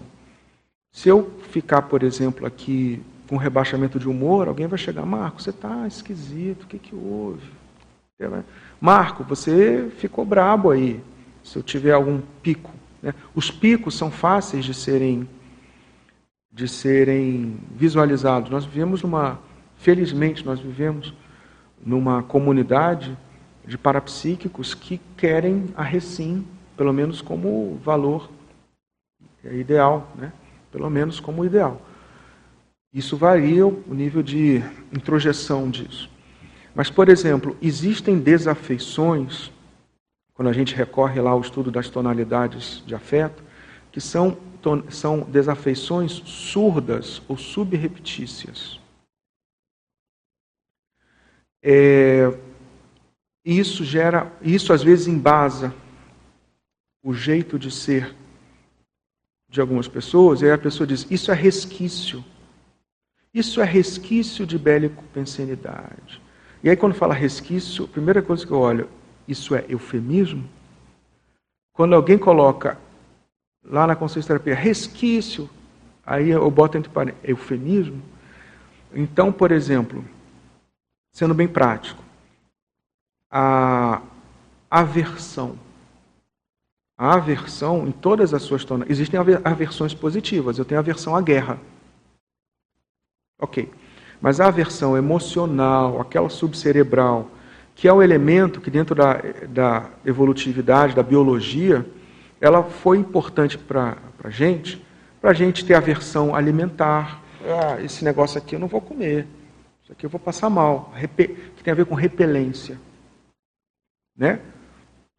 É, mas ela, pela natureza dessa tonalidade de afeto, ela é subreptícia. A pessoa pode estar aqui e não está falando nada. E pode não ter, por exemplo, no rosto. Ela pode ter o processo que ela não fala nada, ela está aqui e está com aversão. Essa aversão que franze o nariz, e isso às vezes isso não está claro. Ela é por natureza, ela é prolongada, a aversão, ela não é como a surpresa. A surpresa, pela parafisiologia da, da surpresa, ela é instantânea. E depois ela desencadeia um outro afeto. Pode ser medo, pode ser raiva, pode ser um monte de coisa. Surpresa. A aversão ela é subreptícia e calma. Claro, a pessoa pode ter um nível de aversão que pode ter nojo e, e sei lá, um monte de coisa. Mas ela, eu vejo que ela confunde muitas pessoas. E ela é uma forma importante de desafeição que eu acho que aquela consciência mais atenta e diligente com a autoconsciência terapia ela tem que trabalhar. A outra é o desprezo. Nome feio, né? Até para falar, desprezo, né? Que não é o processo de repelência, é o é processo de superioridade. Ela tem uma superioridade reativa àquela, àquele opositor. Entendeu? é quando, por exemplo, o lagartão, dentro do processo de defesa da territorialidade, ele faz um monte de voltas em torno do lagarto subjugado, com o olhar como um todo. Mas ela, ela também é, é, ela é ela, quando eu fiz isso, da botei de desafeição, eu pensei nessas duas tonalidades. Ela é particularmente subreptícia. A pessoa pode não fazer nada. E nem sempre ela faz assim. Nem sempre ela, ela olha. Nem sempre ela está assim. Às vezes está quietinho. E ela também tem essa parafisiologia de ser contínua. Entendeu? Então a pessoa quer exercitar autoconfiança, ainda está com egão, e a autoconfiança dela vem com um tom acima das pessoas. O que é complicado, porque assim, nós somos movidos sim a superioridades e inferioridades. Isso faz parte da consciência. De repente, você tem uma superioridade em um determinado aspecto que eu não tenho. E faz parte da evolução nós aprendermos com as superioridades alheias. Processo é quando essa superioridade gera um desdém sobre o outro e, principalmente, gera uma suposição de direitos sobre o outro, que aí é arrogância, um monte de coisa. A pessoa roga para si. Então, é, são dois universos de manifestação que eu acho que são bem importantes a gente trabalhar. Se você está com desafeição e precisa fazer uma TARES, cara, se vira. Autoreflexão de cinco horas, entendeu? É, vai lá, pensa quais são os, quais são os pontos que eu estou fazendo aqui, que eu tenho de desafeição. É, Cadê aqui? A desafeição frente às oposições e do clima interconsciencial de nós contra eles. Isso eu vejo. É o processo assim. Grupão, eu e o meu grupo aqui. Não, porque fulano, ixi, está todo mundo. E eu já falei sobre isso assim. A gente precisa rever. É, não é que a gente não vá usar. Vamos usar sim o termo assediado, mas a quantidade de vezes que eu vejo assediado como um xingamento Fulano é assediado. O grupo é assediado. Ela pode ser assediada sim, mas qual o meu quinhão de desassédio nisso? Qual o meu quinhão de respeito consciencial diante daquela doença que pode ser que você esteja certo mesmo, que tá, esteja assediado. Mas quando você faz um clima de nós contra eles, você e você pode estar superior mesmo. Aí é pior. Você pode ter uma superioridade no sentido de você ser a pessoa chave para fazer aquele desassédio. Mas aí veio o clima de desafeição. É o partidarismo. Né? Nós contra eles. Então, assim, a impactoterapia vira mandar recado, vira xingamento, vira um monte de coisa que não tem nada a ver com o processo pleno das consciências lúcidas que promove a impactoterapia.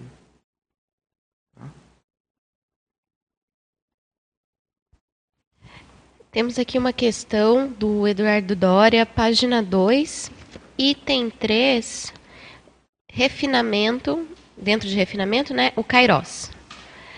Ele pergunta: como podemos acertar mais quanto à abordagem no tempo azado, momento propício, ambiente conveniente e ritmo certo de interlocução em meio ao corre-corre diário? Tá.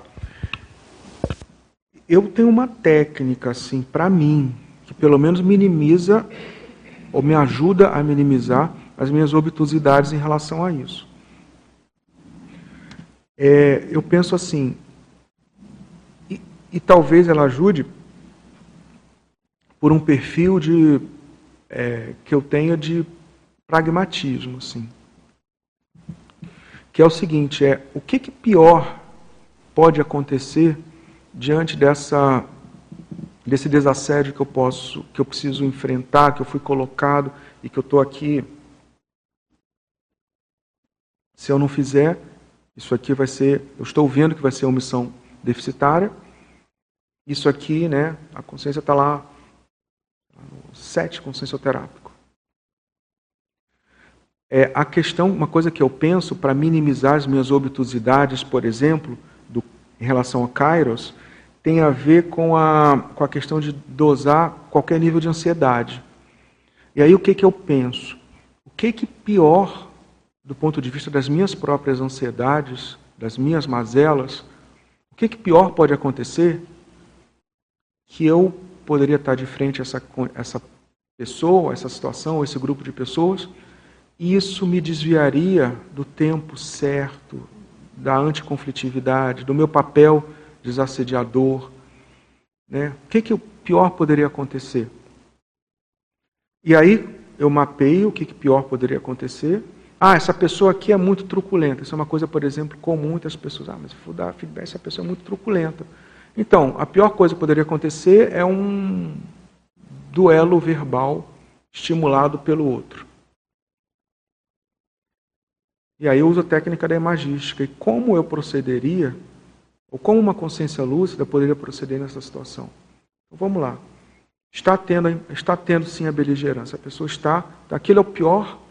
Como é que eu e eu começo a me. tem a ver com calculismo cosmoético. Aí a pessoa tem que ter a disposição de enfrentar os próprios medos, as próprias ansiedades, né? Mas é um processo de. O que pior poderia acontecer? Ah, a pior coisa que poderia acontecer é a pessoa, sei lá, me questionar tecnicamente sobre um assunto em que ela lá tem o processo, o processo e eu não, não sei como lidar. Processo jurídico. Eu ficaria fraco nesse processo jurídico. Então já conversaria com alguma pessoa que seja expert. Aí seria a, a técnica, usando como técnica o processo da musa científica. Você olhar um compassageiro evolutivo e olhar acertos e, e erros dessa pessoa para evitar ou para se espelhar. No caso é acerto. Ah, essa pessoa aqui entende uma parte de uma parte jurídica. Deixa eu consultar aqui. Essa pessoa aqui, ela Olha, essa pessoa aqui ela é muito truculenta, como é que. Então, você se preparar do ponto de vista imagístico, imagético também, você se vê fazendo o processo, eu acho que isso é interessante, porque você se confronta com as tuas mazelas dentro de uma ótica interassistencial, de uma ótica de glasnost, entendeu? Essa é uma técnica que eu, eu uso. Ele explicita, explicita um questão podemos acertar melhor otimizando esse timing das nossas ações e atuações interassistenciais. Marco. Então, porque às vezes o time não é a gente que decide. Existe uma questão de time que é se a gente não se deixar, não se deixar levar pela ansiedade diante dos tempos de desassédios. Tem tempos de desassédios que eu já vi acontecendo num ciclo de 10 anos. Sim, num ciclo de 10 anos. Então você vê aquele por exemplo, um grupo, você faz o que dá, às vezes a questão vem contra você. Isso é importante vir contra você para que você possa ser holofote da assistência. Muitas vezes, quando a gente faz a impactoterapia e o processo vem contra você, isso é positivo, porque isso atrai a atenção dos assediadores, é quando você passa a ter mais contato com os assediadores, para você começar a desassediar. Então, por exemplo, tem situações que eu lembro de 10 anos em que teve que haver a confrontação com o grupo até certo ponto, algum nível de retorno, tentativa de estigmatização, são os opositores heterocríticos de plantão, e que a gente vai com time, persistindo, mantendo o foco. Aí o processo vai revertendo em que os próprios opositores heterocríticos eles vão se destacando daquele holopensene que começa a ser dado de um holopensene de maior racionalidade, de maior interassistencialidade. Então, a impactoterapia, às vezes, tem o refluxo, que não necessariamente é pedágio, mas pode ser. Entendeu? Então, isso tudo pode ser pedágio, pode ser um processo parafisiológico que não tem a ver com pedágio. Então, isso precisa ser visto dentro do processo. E isso precisa de tempo. Eu acho que uma questão que assim é não ter medo de se sujar é uma coisa importante para quem faz impactoterapia. Às vezes a pessoa fica com tanto medo de se sujar que ela acaba sendo excessivamente truculenta e aí ela se suja mesmo por uma questão que ela provocou. Às vezes não, às vezes o processo é no tempo azado, às vezes o processo é no momento propício, no momento que dá para ser feito também. Às vezes a gente pode ficar esperando o tempo propício e não tem tempo propício. É uma cirurgia de emergência. Então, vamos lá. Então, isso tudo varia ad infinito, sabe? É, estou falando para o nosso amigo aqui, Eduardo, porque assim, tem que ver caso a caso. Mas a primeira questão do momento propício e tudo mais é você estar tá bancando os preços que precisam ser bancados. Você não ter medo de se sujar, desde que tenha amparo, ninguém está falando de vitimização cavada, né? mas o processo de explicitação das oposições, isso precisa ser feito para que a gente ajude os compassageiros que precisam de assistência nesse sentido.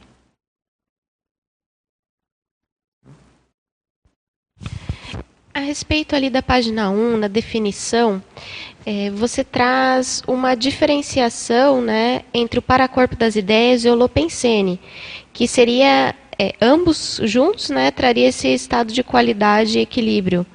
E você pode explicitar, aumentar, esclarecer Sim. o que é um, o que é outro e essa, esse equilíbrio de ambos? Tá.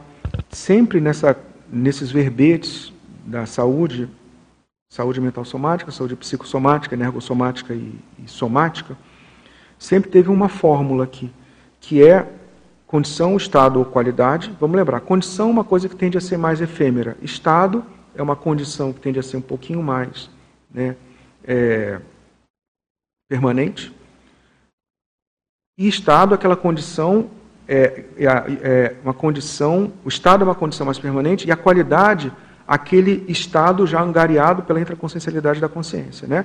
Existem fórmulas em relação a fazer essa, essa questão, condição, estado ou qualidade.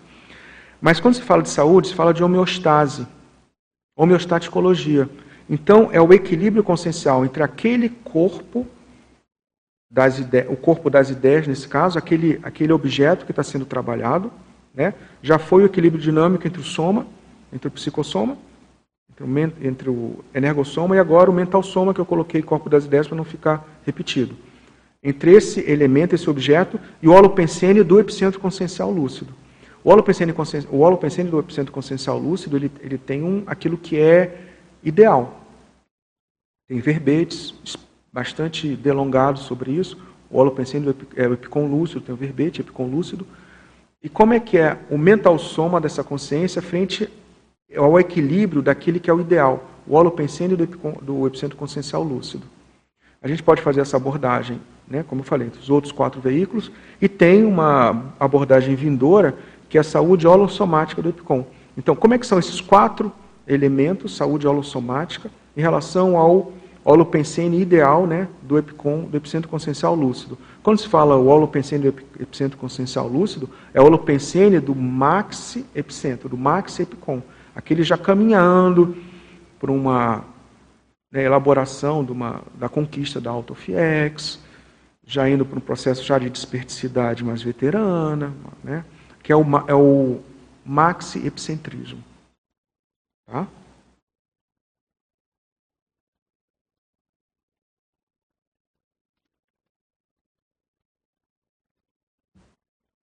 E É, poderia ampliar sobre o item aqui 16, a paramizade?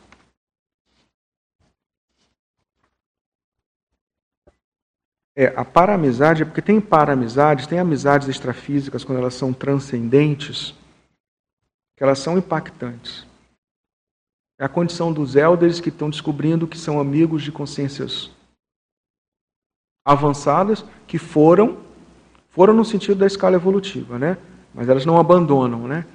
Mas desde que a gente esteja predisposto, elas abriram a, o canal de comunicação. Nesse caso, a, a, o, a casuística que eu coloquei diz respeito à pormenorização desse, dessa questão da, da, que você colocou aqui, da paramizade, do 16. A surpreendência pela amizade interdimensional singular, raríssima, mental somaticamente enriquecedora.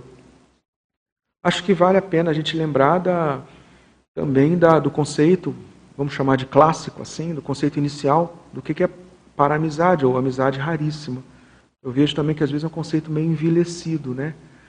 A amizade raríssima, às vezes a gente chama de amizade raríssima, ó, oh, que amizade raríssima por ser uma amizade singular e tudo mais.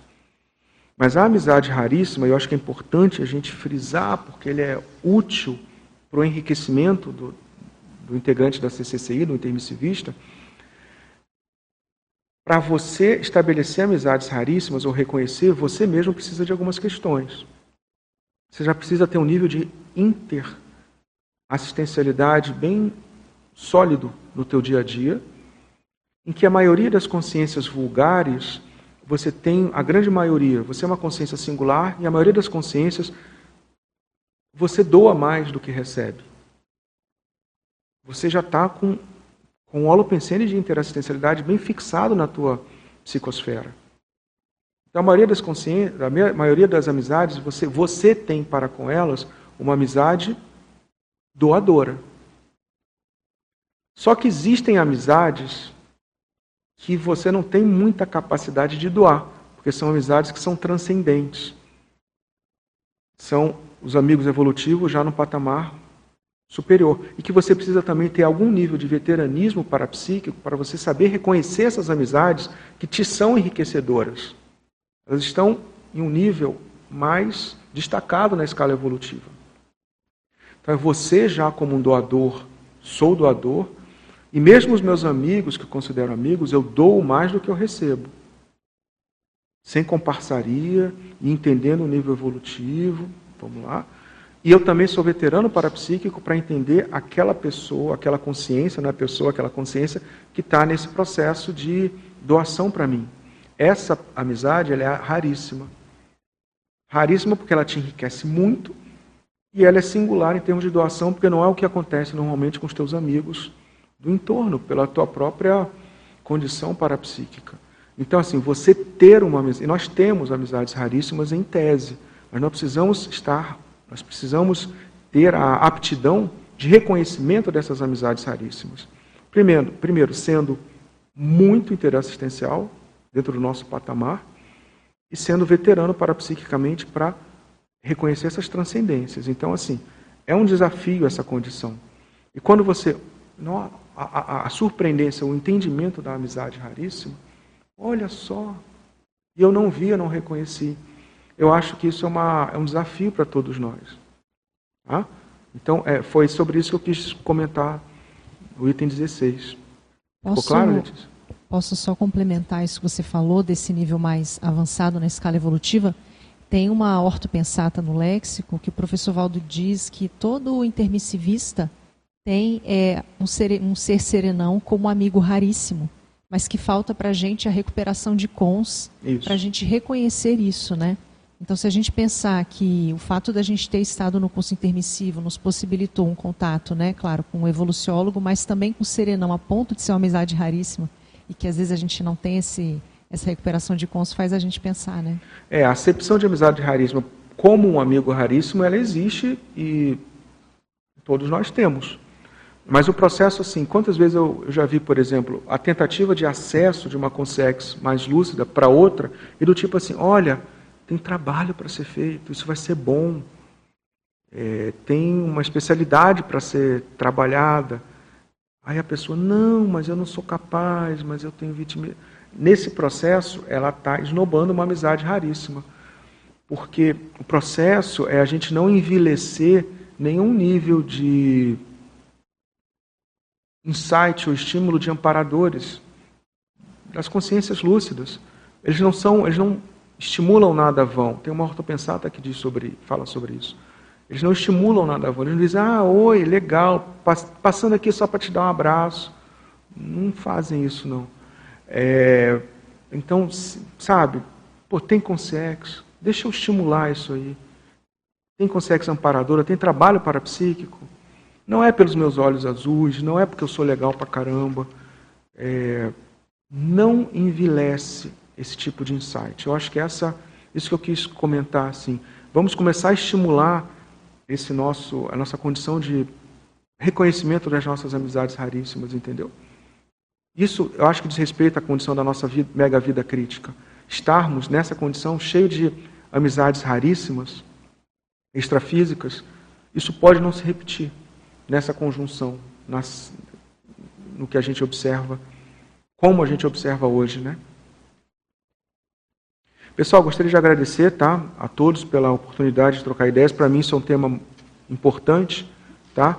É, aprendi bastante fazendo todo esse, esse paper e com as considerações de vocês. Espero que tenha possibilitado a contribuição também. E vamos em frente aos próximos. Obrigado. As pontuações de hoje são 55 espectadores simultâneos, 193 acessos e 13 presentes no tertuliário.